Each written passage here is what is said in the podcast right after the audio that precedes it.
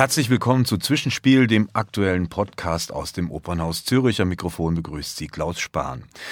Es gibt in der Corona-Krise ein neues Ritual in der Schweiz, liebe Hörerinnen und Hörer. Immer wenn der Bundesrat in diesen Wochen zu einer Medienkonferenz einlädt und neue Maßnahmen für die Schweiz verkündet, versammelt sich das ganze Land vor den Fernsehgeräten wie einst bei der ersten Mondlandung.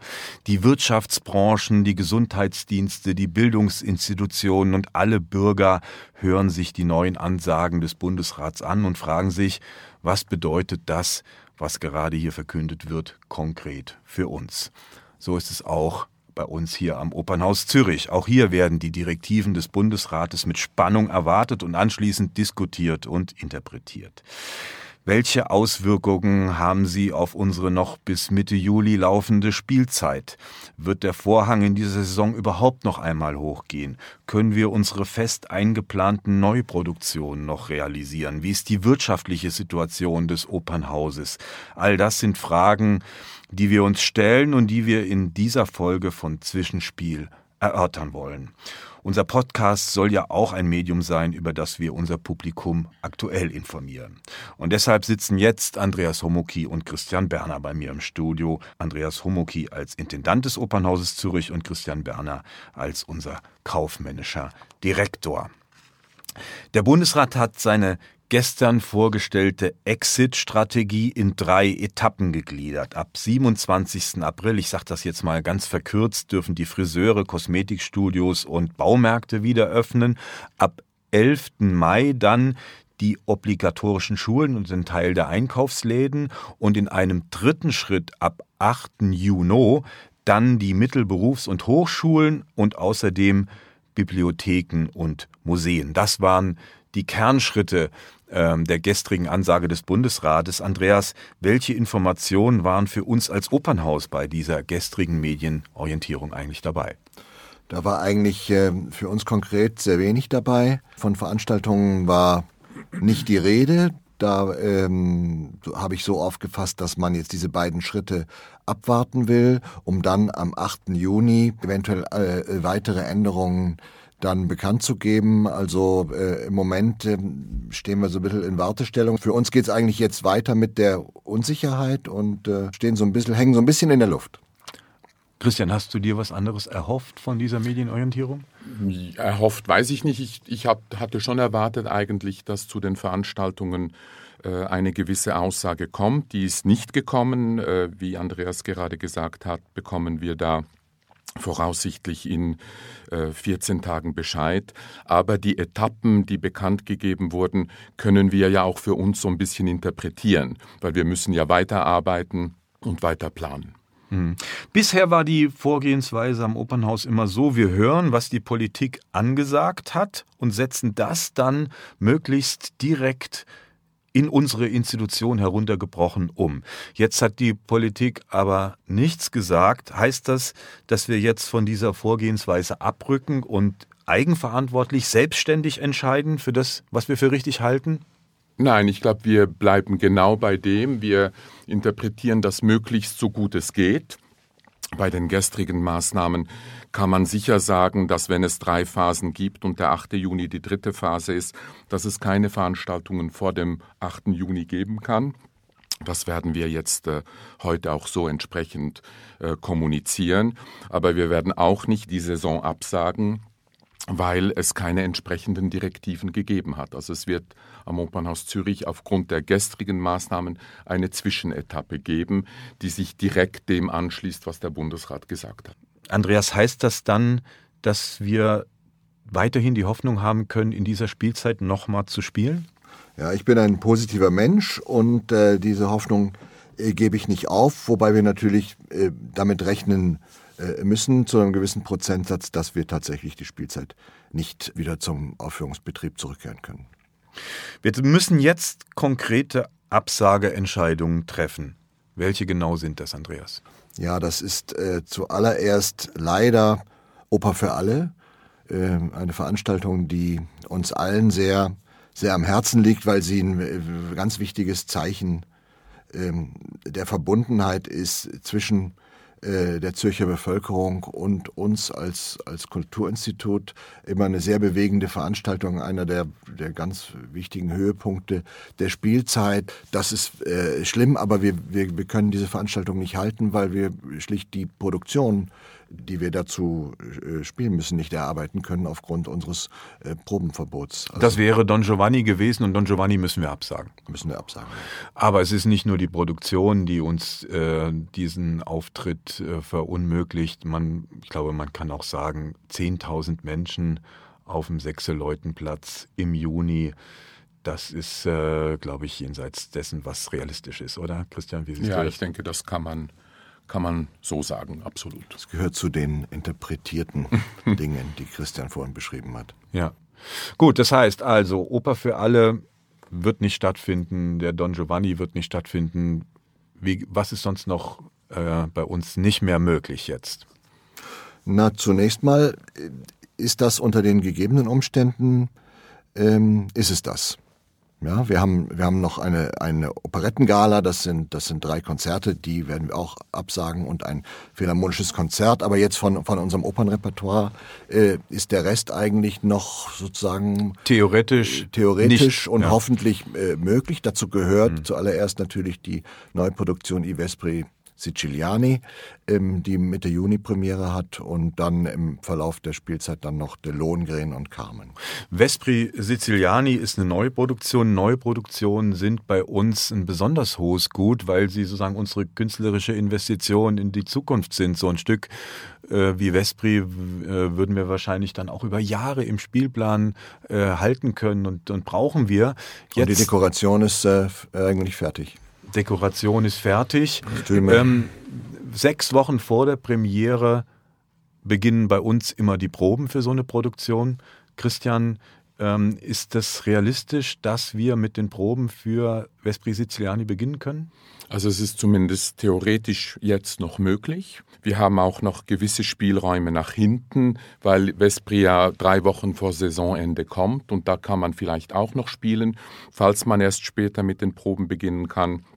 Aber wir werden eigentlich alles daran setzen, dass wir zumindest die Neuproduktionen realisieren können, in welcher Form auch immer. Dazu gehört auch die Chartersfürstin.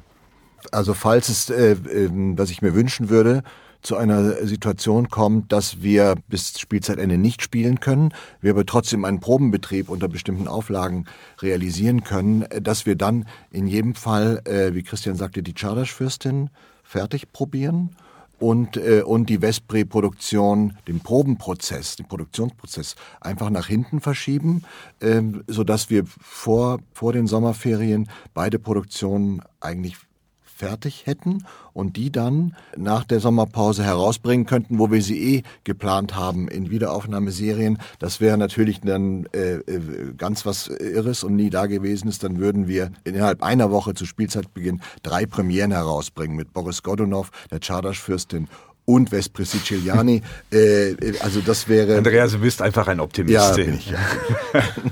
Ähm, ähm, ich muss da aber leider äh, was ist, äh, eine skeptische Frage dagegen stellen. Und zwar, es ist ja nicht nur so, dass wir ein, von einem Vorstellungsverbot belegt sind, sondern es gibt auch andere Faktoren, Oper ist sehr komplex, andere Faktoren, die unsere Arbeit einschränken. Was ähm, ist da im Moment auch noch als Problem für uns, womit wir uns beschäftigen müssen? Also de, sicher sind es natürlich die Corona-Maßnahmen zum einen. Da gibt es Vorschriften, die man einhalten muss, die nicht äh, einfach sind äh, in der praktischen Umsetzung in der Kunst, in der darstellenden Kunst, wo die Menschen sehr eng arbeiten. Aber ein sehr wichtiges äh, Thema, an das man vielleicht nicht so denkt, sind die Reiserestriktionen die uns äh, sehr beschäftigen, weil die Künstler im Moment nicht reisen können und, ähm, und wir da schon äh, in engen Kontakt mit dem Migrationsamt stehen, äh, was man da machen kann, weil ohne Künstler können wir natürlich Produktionen auch nicht proben und erarbeiten. Wie ist da die konkrete Situation im Moment? Kommt irgendjemand in die Schweiz rein? Von, wir sind ein internationales Haus. Wir, ich glaube, bei Vespri Siciliani, hast du gesagt, haben wir Künstler aus Amerika, äh, auch weit von Jenseits der EU, die wir eigentlich dann Ja. hier brauchen. Wie ist da im Moment die Im konkrete Moment ist es schwierig. Äh, Im Moment ist es schwierig. Das ist gekoppelt an das Veranstaltungsverbot und ich denke, man muss warten, was der Bundesrat zu Veranstaltungen sagt in voraussichtlich zwei Wochen und dann mit den Migrationsbehörden schauen, was möglich ist. Aber Stand heute wäre es sehr schwierig, das muss ich sagen. Und der Bundesrat hat zu Öffnung von Grenzen äh, sich gar nicht geäußert, oder? Gestern nicht. Habe ich das nein. Überhört? Gestern nicht.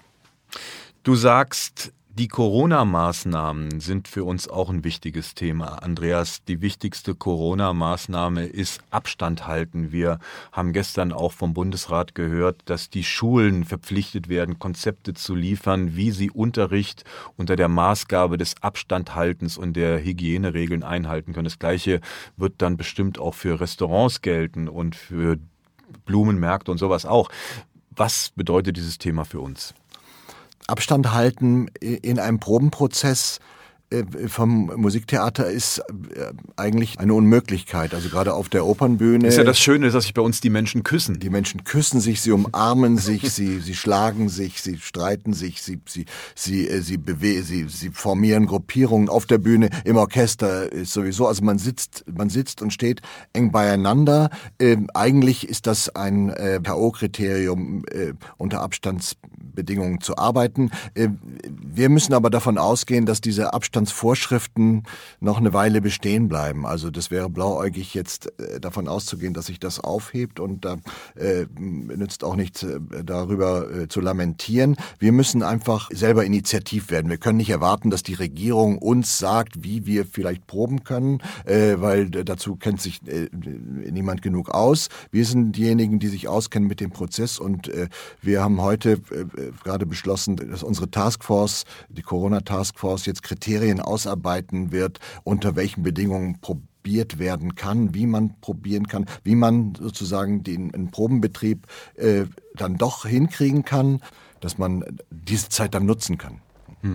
Das wird bestimmt dann auch an den Punkt kommen, dass das auch künstlerische äh, Abwägungen sind, ob man bestimmte Dinge machen kann oder nicht, ob man Orchestergrößen verändert, ob man bestimmte szenische Momente so heiterhalten kann. Du bist ja ein Künstlerintendant, bist du da ganz streng oder würdest du sagen, in der Situation muss man auch Kompromisse finden? Klar muss man Kompromisse finden und äh, äh, gerade im Musiktheater äh, besteht eine künstlerische Arbeit eigentlich die ganze Zeit darin, Kompromisse zu finden. Also ich, das ist nie so, dass da jem- jemand kommt und sagt, ich- ich will das so haben und dann kommt ein Sänger und sagt, ich kann das aber in der Position nicht singen oder ein Dirigent sagt, ich höre den dann nicht und und dann äh, kann man den aber auch nicht beleuchten, weil der in der falschen Ecke steht. Also es gibt gibt so viele Parameter, die einwirken. Man muss ständig reagieren und ähm, ich denke sicher, dass man, äh, wenn man vor der Wahl steht, kann ich spielen oder kann ich nicht spielen, dann spiele ich lieber mit einem Kompromiss, äh, als dass ich nicht spiele. Und es ist dann meine Aufgabe als Künstler, den Kompromiss so zu gestalten, dass er sich nicht auswirkt auf die Gesamtqualität. Das ist auch Teil der, das ist sogar ein ganz wesentlicher Teil künstlerischer Arbeit, gute Kompromisse zu finden. Das Schönste an unserer Kunstform ist ja, dass wir mit Menschen für Menschen arbeiten. Und äh, deshalb ist das Allerwichtigste die Gesundheit unserer, unserer aller Mitarbeiter, weil die machen uns aus und die machen alles. Wie ist da der aktuelle Stand? Gibt es viele Corona-Fälle bei uns im Haus oder hat sich das jetzt beruhigt? Das ist eigentlich seit längerer Zeit stabil. Wir haben neun Fälle insgesamt äh, registriert. Von diesen neun Fällen sind drei Fälle voll genesen. Die meisten anderen sind auf dem Weg zur Besserung. Und es hat jetzt in letzter, in den letzten, wir monitoren das ja sehr genau in der Taskforce, hat es da keine Veränderungen gegeben, was sehr erfreulich ist. Und wie würdest du, du bist da ja nah dran, wie würdest du die Stimmung bei den Ausführenden äh, einschätzen? Ist es eher so, dass die im Moment sagen, oh, es ist alles sehr gefährlich und unsicher oder gibt es auch eine Energie, äh, die sagt, hey, wir müssen auch wieder auf die Bühne, wir wollen doch spielen, wir wollen doch tanzen, wir wollen Ich denke, es gibt beides. Es ist so ein, so ein Spannungsfeld. Natürlich, die äh, sehr viele Menschen bei uns sind ja jetzt schon länger zu Hause. Die ganze Kunst ist äh, in der sogenannten Kurzarbeit. Und da hören wir schon viele Signale äh, von unseren Leuten, dass sie gerne zurückkommen möchten. Aber natürlich sind sich alle der Situation bewusst und es braucht Lösungen, die das dann auch entsprechend ermöglichen. Und das ist ja genau das, was Andreas gerade genau. sagte, dass wir das jetzt in Angriff nehmen müssen, strukturell. Um die Voraussetzungen zu schaffen. Um die Voraussetzungen Absolut. zu schaffen. Ne? Ja, eine große Frage ist natürlich, wie groß ist der wirtschaftliche Schaden, der dem Opernhaus entsteht, dadurch, dass wir, im Moment war ja die Situation, dass wir bis Ende April ähm, äh, wussten, nicht spielen zu können. Jetzt äh, geht das natürlich noch weiter. Was kommt da auf uns zu, Christian? Ja, je länger wir nicht spielen, desto länger haben wir keine Einnahmen vom Kartenverkauf, der ja bei uns sehr, sehr wichtig ist und, und ein sehr großer Teil unserer Finanzierung und Eigenfinanzierung ausmacht. Ähm, das ist wirtschaftlich erheblich, das ist natürlich so. Ähm, auf der anderen Seite versuchen wir das zu kompensieren mit der Kur Kurzarbeit. Und da muss ich auch äh, oder müssen wir auch unseren Mitarbeitenden ein großes Kompliment machen, dass sie da mitmachen. Das ist ja mit Konsequenzen verbunden für jeden Einzelnen, äh, die Kurzarbeit äh, mit, mit einer Lohneinbuße von 20 Prozent, wenn man in voller Kurzarbeit ist. Und das wird sich dann die Waage halten. Also ich bin da eigentlich äh, ganz zuversichtlich, dass wir das äh, hinkriegen. Immer natürlich vorausgesetzt, dass das mit der Kurzarbeit so funktioniert, wie wir es beantragt haben, wie das am Laufen ist. Die Signale gehen aber in die Richtung. Schläft der kaufmännische Direktor noch gut oder kaum noch? Also er hat auch schon besser geschlafen, muss ich sagen, aber es, äh, es ist okay. Und man gewöhnt sich an alles und, und ich glaube, wir alle schauen nach vorne und versuchen, unser Opernhaus gut auf Kurs zu halten. Du hast es gerade gesagt, unser Eigenwirtschaftsanteil äh, ist sehr hoch, der ist äh, 35, 38 Prozent. Ein wesentlicher Teil sind dabei auch die Sponsoren. Wie ist unser Kontakt mit den Sponsoren? Welche Signale bekommen wir von denen? Der Kontakt zu den Sponsoren ist sehr eng. Ich bin sehr froh, dass du das erwähnst, weil das natürlich sehr wichtig ist für uns. Äh, wir sind da in einem sehr äh, engen Austausch und erfahren sehr viel Solidarität von den Sponsoren, sehr viel Verständnis und Unterstützung. Man darf nicht vergessen, dass die Sponsoren selber ja, als natürlich. Firmen natürlich alle von dieser Corona-Krise betroffen sind. Es gibt kein Unternehmen in der Schweiz und in der Welt, das äh, an dem Corona vorbeigeht und dass diese Firmen in dieser Situation, die für sie selber schwierig ist, uns gegenüber großzügig sind, verständnisvoll sind, partnerschaftlich sind, äh, das ist großartig. Äh, bis jetzt sind die Signale positiv, weil wir natürlich viele Leistungen nicht erbringen können, die mit den Sponsoren gibt es ja sehr äh, konkrete Pakete und Sachen, die wir vereinbaren, die wir im Moment nicht einlösen können. Oper für alle ist ein sehr gutes Beispiel, wo unser äh, Sponsor, die Zürich Versicherung, aber auch schon signalisiert hat, dass wir vielleicht was anderes gemeinsam machen können. Und dafür sind wir sehr, sehr dankbar. Was anderes als Oper für alle. Kannst du dir das vorstellen, Andreas? Wie soll das ausgehen? Was könnte ein alternatives Projekt sein? Ja, ich weiß es nicht. Das Charmante an Oper für alle ist ja gerade, dass es so einzigartig und besonders ist. 10.000 Menschen auf dem Platz vor der Oper.